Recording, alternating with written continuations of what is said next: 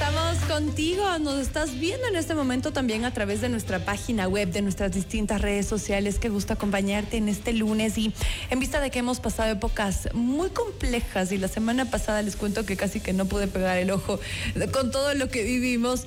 Bueno, hemos querido de alguna manera dar la vuelta a la página y mirar lo que esto sucede con otros ojos, con los ojos de aprendizaje, que creo que eso es parte de las lecciones que tenemos que aprender en este momento. ¿Cómo influir positivamente en tiempos adversos? Es el tema que hemos planteado para conversar con Alexis Benítez, coach y facilitador del Liderando. Qué gusto tenerte, Alex. Gaby linda, aquí feliz de la vida y como digo yo, gente linda, good morning. Bueno, ahorita tarde, eh, pero bueno, siempre con actitud y dejándolo todo en la cancha siempre, Gaby, a pesar de a pesar de, porque sí, es difícil. Y, a veces cuando te dicen, ¿cómo puedes estar tan feliz en tiempos difíciles?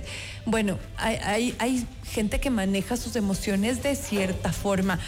¿Cómo poder manejarnos en esta situación? Porque tampoco es la idea de ir arrastrando una nube gris todos los días ¿Cómo poder ir cambiando e-, esa mentalidad? Yo creo que cuando somos papás también tenemos que sobreponernos más rápido, ¿no? Porque tenemos niños que ven todo y que, y que si nosotros estamos caídos, pues ellos se caen aún más. Total, mi Gaby, bueno, la, esta responsabilidad de ser padres, esta responsabilidad de ser a lo mejor un ejecutivo en un departamento de una compañía o empresario es altísima, ¿no es cierto? Y pues eh, de alguna forma tenemos mucha gente que nos está mirando y es importante saber, como tú dices, que ellos aprenden por nuestro modelo. Y bueno, arrancando con, eso, vamos a, decir algo que, es, que es importante. Eh, si tú te das cuenta desde que tenemos uso de razón, bueno, yo 46 años, tú no sé cuántos. Bastantes menos. no se puede saber. Eh, pero bueno, el cuento es que, mira, la verdad hemos pasado de todo un poquito. Eh, cuando no hemos tenido crisis, la verdad me gustaría decirte que tengo en mi cabeza una temporada gigante donde no había crisis, pero no es cierto. ¿Cuándo? No es cierto. ¿Cuándo se te viene a la mente? Yo no me acuerdo. me acuerdo yo de niño eh, atemorizado, en verdad atemorizado, salían en las pantallas unas, unos rostros eh, en sombra y se llamaban Alfaro vive carajo. Y la verdad te digo, tenía pánico, me pongo pues ahorita empático con los niños, los jóvenes y con todos. Pero recuerdo e-, ese momento y la impotencia que había. Pero a pesar de, el mundo continuaba, la vida seguía, eh, pues eh, necesitábamos trabajar, necesitábamos ir a clases, eh, etcétera, ¿no? Entonces, básicamente, yo pienso que hay algo que tenemos que tener en la cabeza, sí o sí, que el único factor común en la vida es que van a haber problemáticas, llámese el volcán erupcionando, llámese el terremoto, la pandemia, etcétera, etcétera, ¿no? Y ante eso, como decimos, a pesar de, hay dos opciones. La una, pues eh, seguir, digamos, lo que em, de alguna forma eh, la, la, cultura, la corriente cultural nos invita a hacer, que es dramatizar, que es eh, atemorizarnos, que es encerrarnos. O la otra es, como tú decías, que venía escuchándote en el camino, al mal tiempo, buena, cara. Esas frases lindas de nuestros eh, papás, abuelos, que la verdad tienen mucho, mucho sentido, ¿no? Al mal tiempo, buena cara y algo que no nos pueden quitar nunca en la vida es nuestra actitud frente a las adversidades. Bueno, pero si hay una adversidad, yo creo que podemos ponerle la mejor actitud, pero también si es un tema riesgoso, creo que también tenemos que estar muy claros en que existe un riesgo latente más en esta época. ¿Cómo eh, de alguna manera empatizar con eso, eh, pensar de una manera clara, sin, sin dejarnos llevar por, por los temores? O sea, cuando, cuando pasó el tema de TC Televisión, creo que todos entramos en pánico generalizado, compartíamos, gente compartía información que era falsa, empezaron a hacer llamadas, todo el mundo eh, empezó a desesperarse. Cuando, cuando entramos en esa, en esa, eh, ese bloqueo mental, las cosas salen mal. ¿Cómo hacer para que cuando estamos en una situación extrema, cuando la información mala empieza a llegar una tras otra, cuando dicen que se, que se, fue, eh, que se ha fugado Fito, luego que se fuga Colompico, luego que las cárceles están hecho un desastre, luego que hay bomba A lugar, B lugar, C lugar, ¿cómo mantener al menos la calma? y continuar para tomar decisiones adecuadas, porque si es un tema de seguridad y estamos a cargo, como tú decías, de una compañía, de una familia, eh, para poder tomar las decisiones acertadas de manera correcta y consecuente. Fabuloso Gaby. Primero, eh, mantener la calma. Creo que a todos nos dijeron ese día que pasaba lo de TC Televisión, eh, mantengan la calma, ¿no? Y como empresario, te digo, son 23 años de hacer empresa. Em, tú tienes como empresario que tomar decisiones y como padre de familia también. En este caso fue, ¿qué hago con mis colaboradores? Se van a la casa, se quedan, sigo con el evento, etcétera, ¿no? Entonces, primero mantener la calma importantísimo. ¿Y hay algún ejercicio que se pueda hacer para poder traer la calma a ti y no tomar decisiones de ese momento extralimitadas o por impulso? Claro que sí, y eso es, digamos, lo que necesitamos nosotros eh, adquirir, herramientas que nos permitan eh, tomar acciones conscientes ante la adversidad, ¿no? Y vamos a tomar un tema lindísimo que tiene que ver con los siete hábitos de la gente altamente efectiva. Don Steven Covey nos dice, oiga, hay tres formas claves en la vida para que usted pueda influir y para que sepa también que hay cosas en las que no tienes absolutamente ninguna injerencia sobre lo que esté sucediendo. Y la primera se llama poder identificar en mi cabeza, en mi cerebro, qué tengo bajo control, qué está en mi control directo, ¿no es cierto? Entonces, cuando decimos mantén la calma ante la adversidad, respira unas cuantas veces. Yo tengo una amiga que me sabe mandar a respirar 100 veces, una pana colombiana divina, que ojalá me esté escuchando, pero me dice, respira 100 veces, cálmate. Y luego piensa, ¿qué está bajo tu control directo? ¿Qué quiere decir control directo? Todo aquello que está básicamente bajo mi poder de control, mi poder de acción directo, ¿no? Sí. Entonces, eso quiere decir que digo, que hablo, que escucho, que, que, eh, que veo, cómo actúo, que comparto, cómo me comporto. Fíjate que a mí me encantaría, por ejemplo, en mi oficina entrar en pánico y pues eh, si veo en el contexto, pues eh, yo soy la cabeza de la compañía, es complicado que yo sea el primero a entrar en pánico, ¿no es cierto? Y lo mismo si estás, como tú decías, en tu casa como papá, ¿sí? Como mamá, pues tus hijos están mirando qué estás haciendo y ellos van a replicar lo que tú hagas. Entonces, respira 10 vecesitas, no respires las 100. No. Cálmate y date cuenta que está en tu control directo para accionar. Correcto. Y ahí viene, por ejemplo, algo muy importante que acabas de decir, importantísimo no dejarnos llevar por información que es inconsistente, que no es verdad, que no es real, e ir a los medios oficiales. Entonces, importante básicamente no prestar atención a cosas que no son reales e ir a fuentes directas. Contrarrestar la información, ir a fuentes oficiales antes de desesperarnos. Una vez que lo haces ya puedes comunicar de otra manera. Fíjate que eh, yo invito a que ustedes sean parte de seguir eh, redes sociales o a lo mejor chats de información oficial, en donde qué hacemos nosotros en lo personal es esperar la versión oficial mantener la calma y apenas hay la versión oficial, tomar la acción, ¿no es cierto? A eso le llamamos pensamiento sistémico nosotros. Entonces, lo que está bajo tu control, ejecútalo. ¿Y qué está bajo tu control también? La actitud con la que tomas el evento, el escenario, lo que sea que esté sucediendo. Primera cosa importante, Gaby, no sé qué opinas. Me pareció, me parecen las dos muy importantes porque esto nos puede servir tanto para el acontecimiento que hablábamos como, no sé, si en el caso eh, llegarían a sentir que, que alguien quiere entrar en nuestra casa, en nuestra vivienda. ¿Qué hacer? Mantén la calma, piensa en lo que está bajo tu control y actúa, ¿no?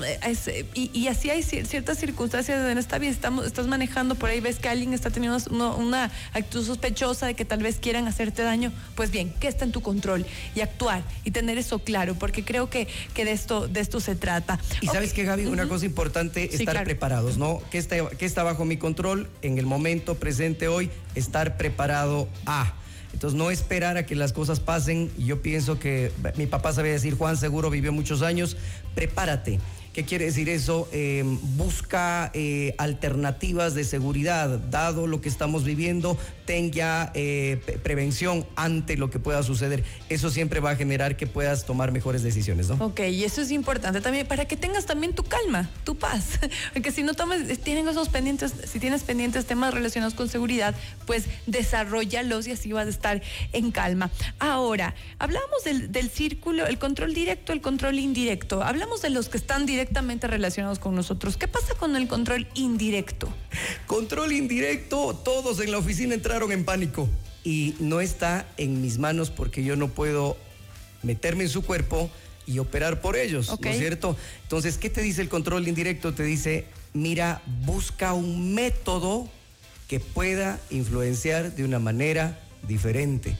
Haz algo distinto a lo que usualmente se hace para ser disruptivo en el momento, ¿ya? Entonces, eh, nosotros en la programación neurolingüística le llamamos respuesta inesperada muchas veces. Ok. ¿Y cómo que podría ser? Mira, cuando, por ejemplo, te voy a hacer un ejemplo a lo mejor un poco eh, complejo, ¿no? Pero ahora mismo hay un terremoto gravísimo, la gente entre el pánico. El, método, eh, cuando hablamos nosotros inclusive de los estilos de comportamiento, hay un método que se llama, es, es, em, digamos que es una forma de ser eh, autoritaria, ¿no? Que digamos que no es la que más funciona en el día a día, momento a momento, pero en momentos como ese funciona, quién sabe, decir, momento, aquí está todo ejemplo eh, bajo control, vamos a seguir las medidas de seguridad présteme atención a mí, todos conectados conmigo. Ejemplo, ¿no? Entonces, fíjate que el método, según el contexto que había, era el que se necesitaba. Como muchas veces, a veces el método que se necesita es un método más afiliativo, más eh, empático, más de bajar el tono de voz y escuchar a la gente y a lo mejor que se desahogue, ¿sí? Entonces ahí es donde yo me, tengo que dar cuenta que no está bajo mi control lo que está afuera, pero sí mi método de influencia. De acuerdo. Dependiendo del contexto. Y ahora que das los dos ejemplos, creería que tal vez ese método duro, fuerte, sería para algo que es debido a muerte, algo extremo que tienes que conectar con la gente inmediato y tomar acción. Tal vez el método suave es para algo que ya sucedió y para que de alguna manera influir para que empiecen a entrar en calma y que se tomen el tiempo del caso. Mira, qué importante lo que acabas de decir, Gaby. Vimos las escenas de la gente que salía de TC Televisión afectada, con lágrimas, eh, algunos eh, con un estado totalmente eh, fuera de, sí. Y ahí hablamos nosotros de contención emocional, ¿ya? Qué importante es entender a todos los que nos estén escuchando que tener miedo es normal, es parte de la vida humana que llorar es parte de la vida humana. Tenemos que olvidarnos de eso, sobre todo a los varones que nos decían que los hombres no lloran. No es cierto, nosotros tenemos todo el derecho a llorar y, bastante. Qué bueno que ya se ha quitado eso, ¿no? Sí, la verdad es algo que, ha quedado, creo, en, en, el pasado y es un derecho que tenemos el desahogo. Y hay varias maneras de desahogar. Desahogamos con tristeza, con miedo, con incertidumbre y muchas veces con lágrimas. Hay que dejar que salga. La parte de las lágrimas es un tema que está ligado a la fisiología humana y está hecha precisamente para el desahogo, ¿no es ¿Qué pasa cuando la gente no desahoga? Cuando tiene algún dolor muy fuerte, una, una situación muy extrema y no logra desahogar, ¿qué sucede? Que, que, se empiecen a dar el permiso a ese desahogo, porque cuando no desahogas, eso genera en ti eh, por dentro, digamos que a nivel ontológico, porque ese es mi, expertise, pensamientos que empiezan a hacer en ti eh, de una influencia negativa, ¿no? Entonces empiezas a generar pensamientos catastróficos, empiezas a generar pensamientos a lo mejor em, de, suicidio, de, tristeza, de, una catástrofe peor. Nuestro cerebro es un, elemento tan clave en nuestra vida que puede jugar en nuestra contra o a nuestro favor. Entonces depende de qué lo alimentas y es importante que nosotros nos demos el permiso a alimentarlo de cosas que sumen, que contribuyan, que, que nos permitan avanzar. Algo importante, fíjate, empezar a rodearme de gente gente positiva, de gente, eh, de gente disruptiva, de gente que se echa para adelante. ¿No es cierto? Bien dicen alguna vez que si es que tú estás rodeado de eh, cuatro personas más y tú eres el quinto y pues sí, es cierto eso. tú eres, el, quinto perezoso o exitoso. El quinto malo o el quinto bueno. Pero es cierto esto, que uno es el resultado de las, de, las personas, de las cuatro, cinco personas con las que más cerca estás. Es verdad. Es verdad. Y, y, Gaby, qué importante nosotros empezar a crear esa, esa gente renovada, esa gente echada para adelante, esa gente real que, que, siente, que llora, pero que en medio de ese se, se levanta y dice, listo, ya lloré, ya, ya voté, ya grité y proactivo, pa'lante, echemos pa'lante. Y si es que nos estás escuchando y tú eres cabeza de hogar, mamá, papá o cabeza de una compañía, de una empresa, es importante que sepamos que nosotros somos trascendentales en la cultura organizacional o en la cultura de la familia en sí, ¿no? Y si por algo nos hemos caracterizado los ecuatorianos es por ser resilientes es por la situación más compleja, por ahí alguien se manda un buen chiste fino y que hace que la tensión baje y que podamos recargar energías y seguir. Así es que el ecuatoriano está hecho para, para poder eh, salir adelante en una situación como esta, así es que vamos a ponerle ganas. Me encanta lo que has dicho, Gaby. Y bueno, eh, el cuento es que la vida es altos y bajos y nosotros podemos a veces estarnos quejando de Ecuador, pero la verdad, bien dicen, uno sabe lo que tiene hasta que lo pierde y, sabemos y sé que hay gente en otros lugares del mundo que está pasando situaciones muy complicadas, así que las oraciones, las bendiciones y ese ser echado para adelante no es solo aquí Ecuador, es para toda la gente en el mundo que nos está escuchando. De acuerdo. Queremos agradecerte un montón. Qué lindo poder conversar contigo en este inicio de semana, en este Blue Monday que ya lo transformamos en Yellow Monday, en un Rainbow Monday con muchos Qué rico, colores. Así es. Para, para poder ponerle buena vibra. Alexis Benítez, coach y facilitador de Liderando y con nosotros. Tus contactos, Alex, redes sociales, ¿dónde te pueden encontrar? Rico, Gaby. Somos expertos en insertar liderazgo en las organizaciones, en empresas y en las personas. Eh, nuestros contactos, arroba Liderando Ecuador, en redes sociales nos encuentran así y en lo personal, arroba Alexis Benítez Coach. Siempre un privilegio estar aquí contigo, Gaby Galarrega. Un abrazo, hacemos una pausa, ya volvemos.